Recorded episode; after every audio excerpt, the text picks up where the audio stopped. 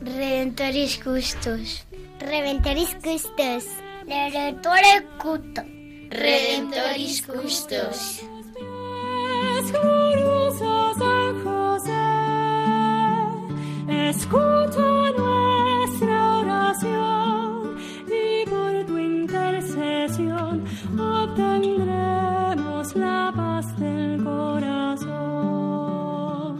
Comienza Redemptoris Custos, dirigido por el Padre Leocadio Posada.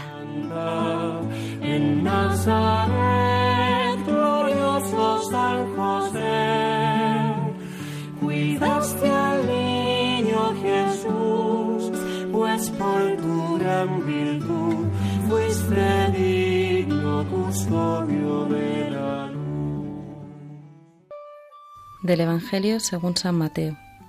José, hijo de David, no temas recibir a María, tu esposa, pues lo concebido en ella es obra del Espíritu Santo. Dará a luz un hijo, y le pondrás por nombre Jesús, porque él salvará a su pueblo de sus pecados.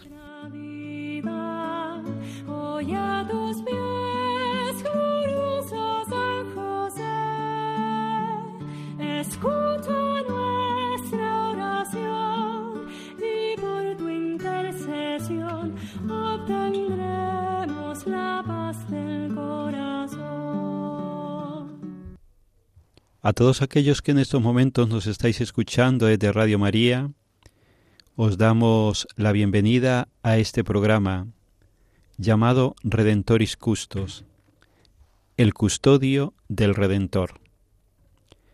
El custodio del Redentor que es San José, el custodio de María que es San José, el custodio de la Iglesia que es San José, el custodio de cada uno de nosotros que es San José.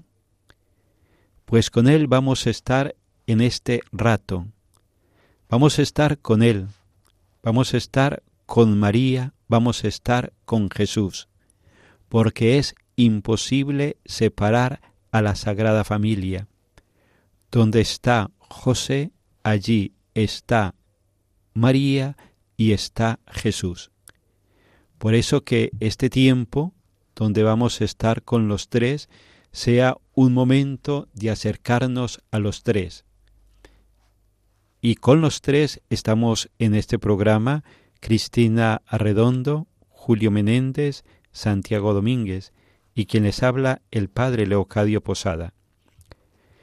Estamos compartiendo con vosotros desde hace meses la obra del autor polaco Jan Dobraniski titulada La sombra del Padre. Nos estamos sirviendo de esta obra para acercarnos al misterio de la persona de San José. Ese misterio que uno lo va descubriendo poco a poco en la convivencia con él. Ese misterio de San José que providencialmente permanece en silencio, oculto, prácticamente en el anonimato. Pero estamos seguros que es deseo, es voluntad de María y de Jesús que también nosotros, al igual que ellos, tengamos el gozo, la alegría de conocer a San José. Pues desde aquí le doy la palabra a Cristina para que nos introduzca en el capítulo que vamos a compartir hoy con vosotros y, y luego compartiremos pues el capítulo al cual nos vamos a referir. Pues lo primero, como siempre, enviar desde la radio de la Virgen un afectuoso saludo a todos los que nos estáis escuchando. Y efectivamente, como nos estabas recordando, Padre Leo, hoy vamos a continuar junto a San José, viviendo los momentos más especiales de su vida, una vida santa, una vida única, y lo vamos a hacer eh, acercándonos a Él para que sea nuestro intercesor en eh, nuestro propio camino de santidad. En el programa anterior pudimos, aunque brevemente, ¿no? pero pudimos meditar el nacimiento asombroso del Hijo de Dios. Y hoy vamos a continuar acercándonos a los acontecimientos que le siguieron. Vamos a encontrarnos con los pastores, imaginar este encuentro con San José y recordar que dejamos a la Virgen y al niño dormidos bajo la protección amorosa de San José.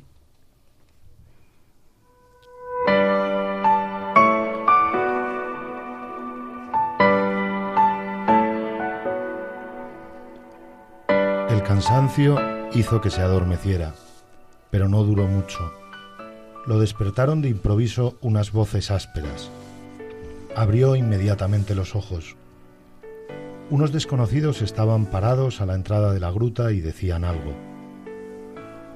En el silencio de la noche sus voces parecían soñar, sonar extrañamente, amenazadoras. José se puso de pie de un brinco. Este corto sueño había sido tan profundo que le vacilaban las piernas. Su primera mirada se dirigió presurosa hacia Miriam. Las voces no la habían despertado. Dormía y en sus labios seguía la sonrisa gozosa con la que miraba a José antes de dormir. Salió corriendo fuera de la gruta.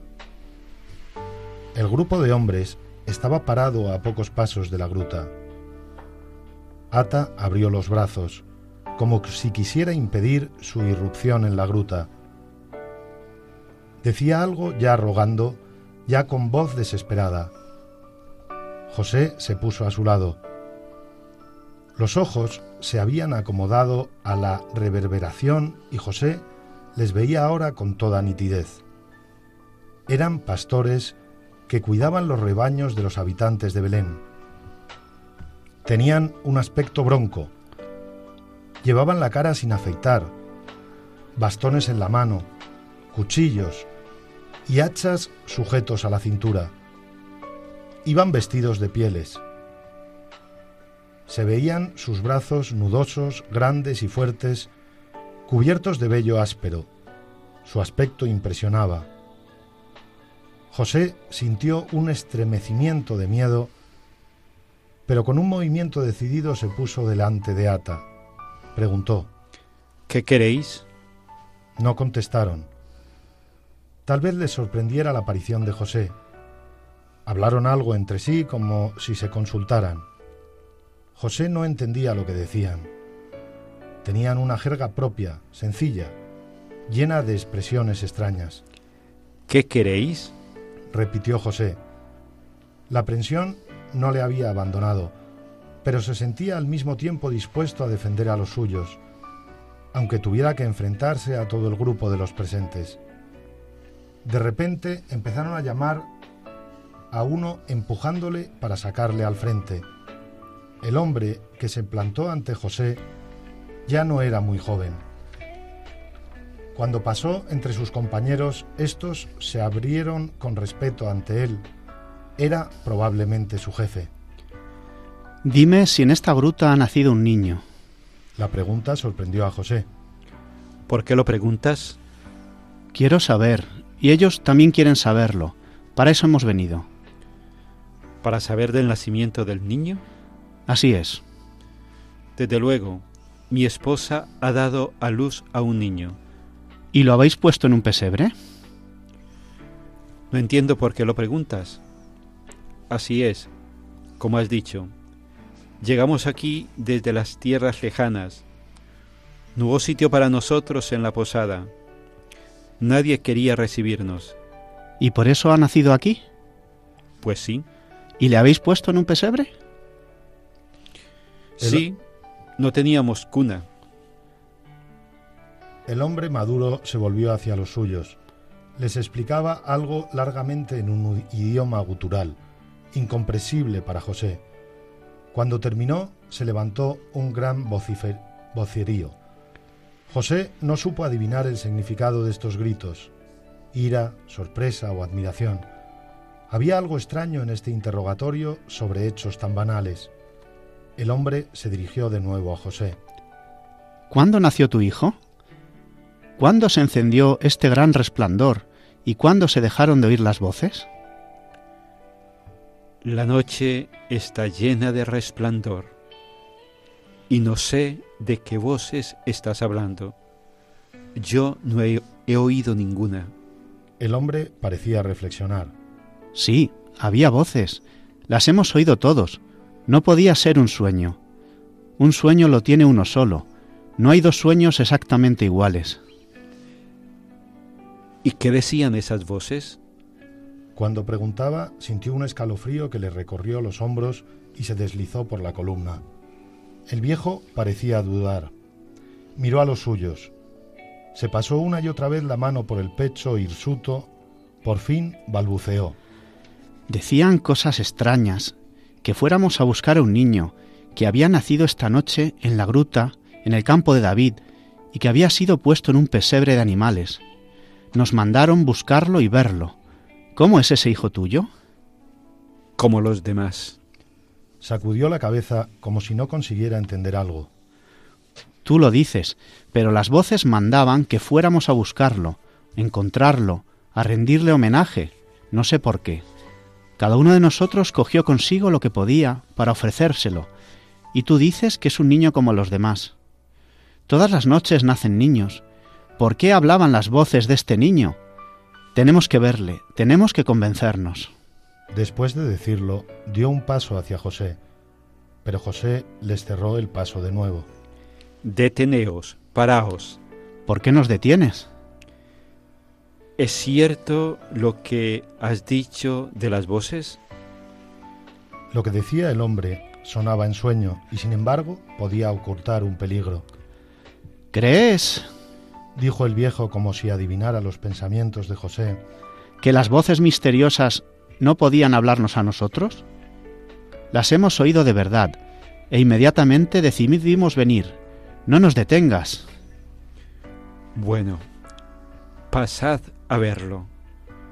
No os lo prohibiré. Pero quiero advertiros, no vais a ver nada del otro mundo. No sé lo que os dijeron las voces, pero mi mujer y yo somos gente humilde. Cuando el que nos habló nos dijo que el niño estaría acostado en un pesebre, sabíamos que necesitaría nuestra ayuda. Cada uno ha traído algo.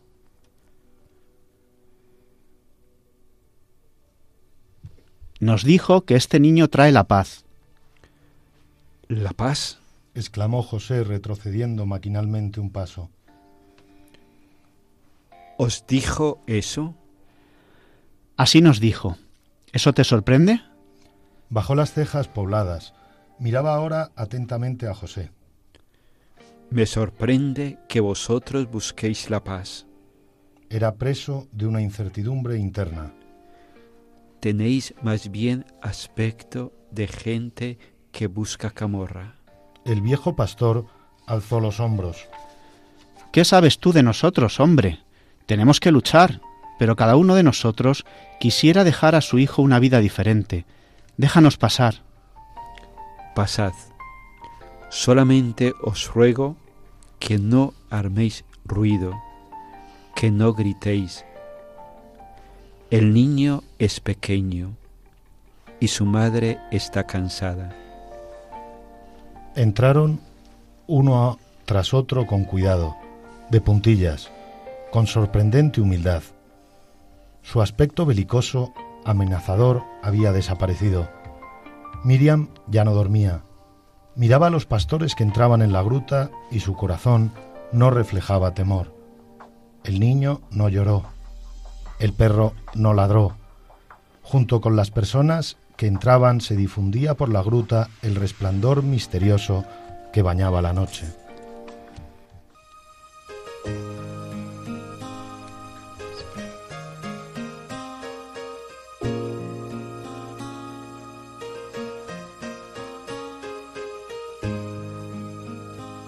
San José, el patriarca que acunó al niño Jesús, crecer. Era ejemplo de justicia y de bondad, todo era paz. Pero aquí la esperanza de un pueblo que sufre tanto, no morirá. Todos juntos lucharemos por la vida,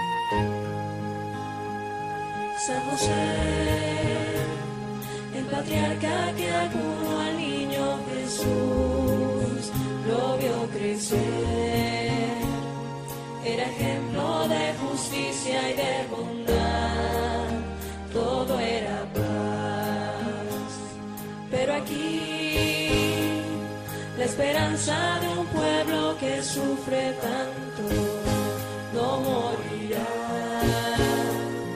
Todos juntos lucharemos por la vida, viva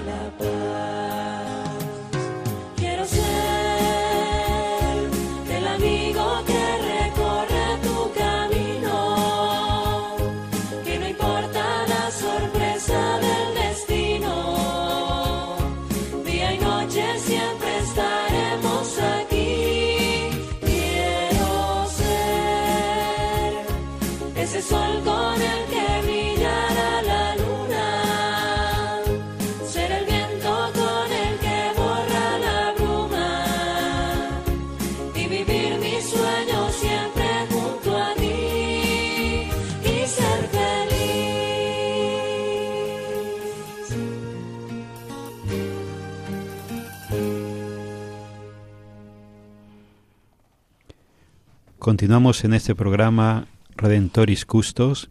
Estamos con vosotros Cristina Arredondo, Julio Menéndez, Santiago Domínguez y el Padre Leocadio Posada, quien les habla. Pues después de escuchar este relato de la visita de los pastores a la gruta de Belén, ese encuentro de ellos con San José, creo que en cada uno de nosotros, o al menos en mí, queda como ese agradecimiento a Dios por el hecho de hacerse cercano a los sencillos, a los humildes, a los que no cuentan. No sé si también Cristina y Julio en este sentido nos comparten que deja en ellos este acercamiento de los pastores a José en la gruta de Belén. Eh, pues sí, yo voy a compartir encantada después de escuchar este encuentro, este encuentro entre San José y los pastores, que aunque es novelado, a mí me ha parecido encantador y además pienso que es muy probable que sucediera de una manera muy similar. Mm, Es que mm, siempre, o sea, pienso que a mí siempre eh, me ha parecido que los pastores llegaban a la gruta, que tras el anuncio del ángel y adoraban al niño directamente. Y, me he parado a pensar que no lo había hecho, que, y es muy lógico, ¿no? Que tuvieran que entrar, porque efectivamente Jesús yo no creo que esto estuviera en el exterior o donde cualquiera pudiera verlo, ¿no? Me ha parecido realmente bonito eh, pensar en San José, cómo, cómo es él el hombre que tiene que autorizar esta visita y que es al final su intercesión la que acerca a los pastores junto al niño y a su madre.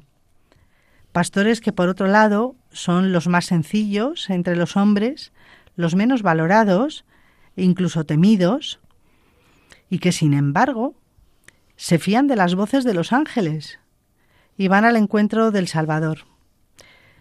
Me parece que es mm, una invitación para que descubramos esta llamada tan universal al encuentro con Jesús, con nuestra salvación, sin importar nada más, ¿no? Ni quiénes somos, ni cuánto sabemos, ni dónde estamos.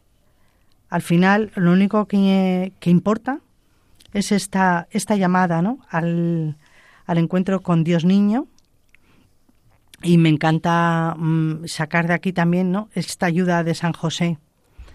Yo creo que este año voy a disfrutar del nacimiento en Navidad de una manera diferente, de una manera nueva y mm, desde luego mucho más próxima a mí.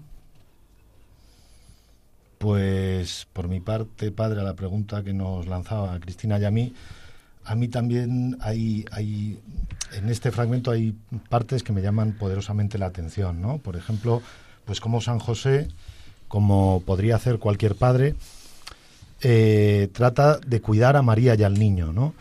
Y, cuando se acercan los pastores, hombres que necesariamente tienen que ser rudos, la primera reacción del santo es cerrarles el paso, frenar el ímpetu que traían.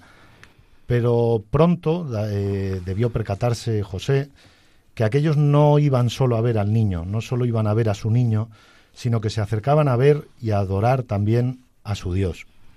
Alertados por los ángeles, algo diferente se podía apreciar en aquel lugar, y es que en aquel momento tan especial eh, no solo nace el Hijo de María y de José, sino que también nacía de alguna manera la salvación de la humanidad, el fin de la muerte, y se empezaban a cumplir todas las promesas de los profetas.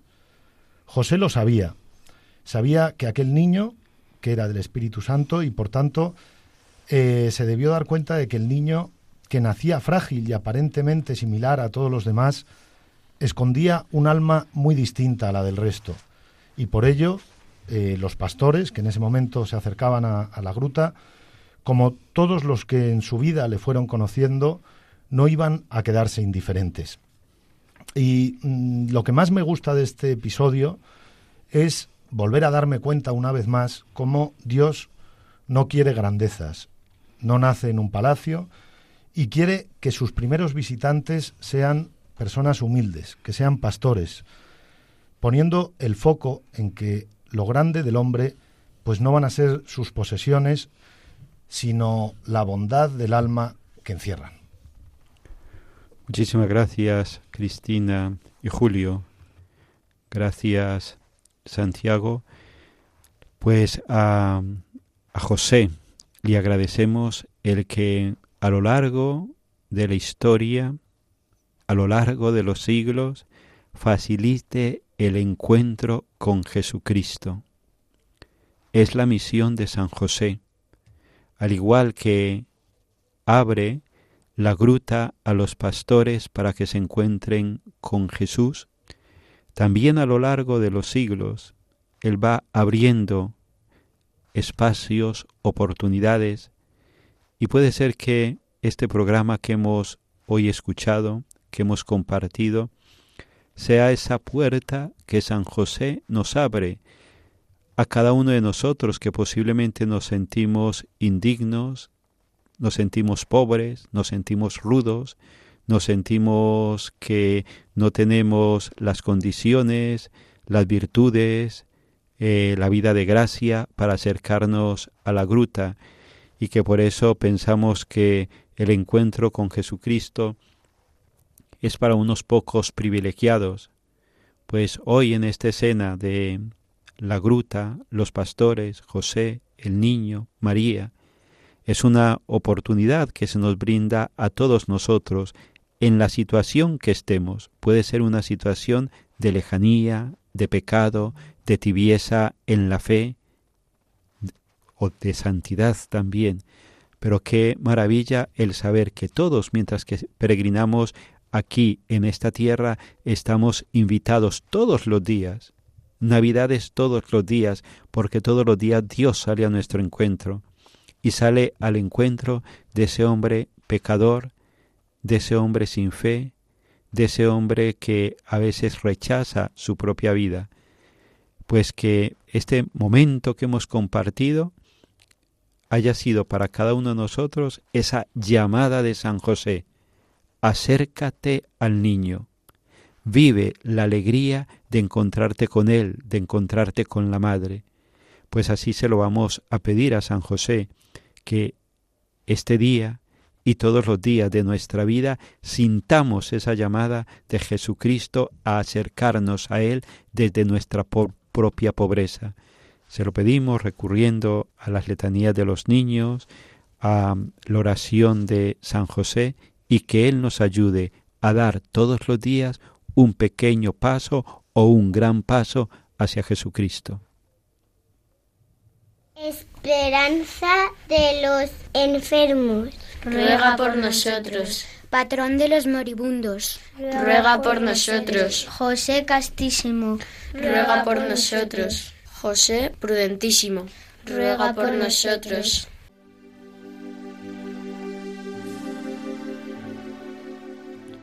San José, fiel custodio de Jesús y de María, humilde colaborador de la Santísima Trinidad, ayúdanos a cuidar la fe, la esperanza y la caridad de nuestro corazón, cuidar el don del bautismo y a nuestro cuerpo como templo de Dios, cuidar con ternura y esmero a nuestros familiares y amigos, cuidar a los niños, los ancianos, los pobres y a la creación, cuidar el silencio, la paz, la paciencia y el buen humor en nuestro interior, cuidar el estudio y el trabajo como dones de Dios, cuidar en la Iglesia, nuestra Madre, la misericordia, la unidad y la misión.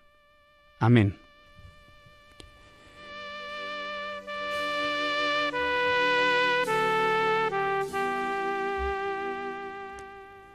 Pues desde aquí nos despedimos.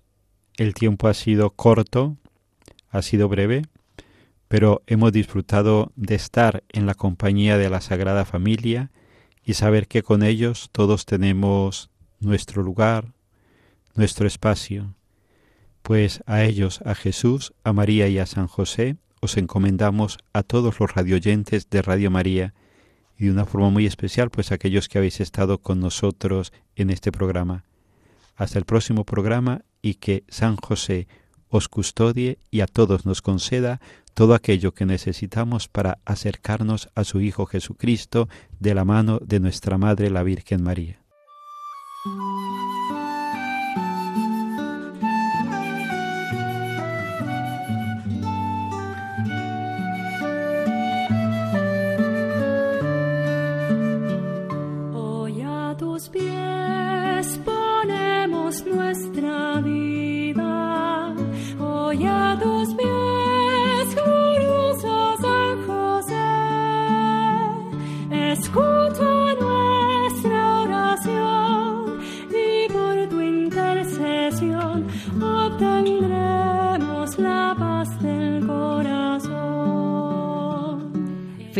En Radio María Redemptoris Custos con el Padre Leocadio Posada. En Nazaret, glorioso San José, cuidaste al niño Jesús, pues por tu gran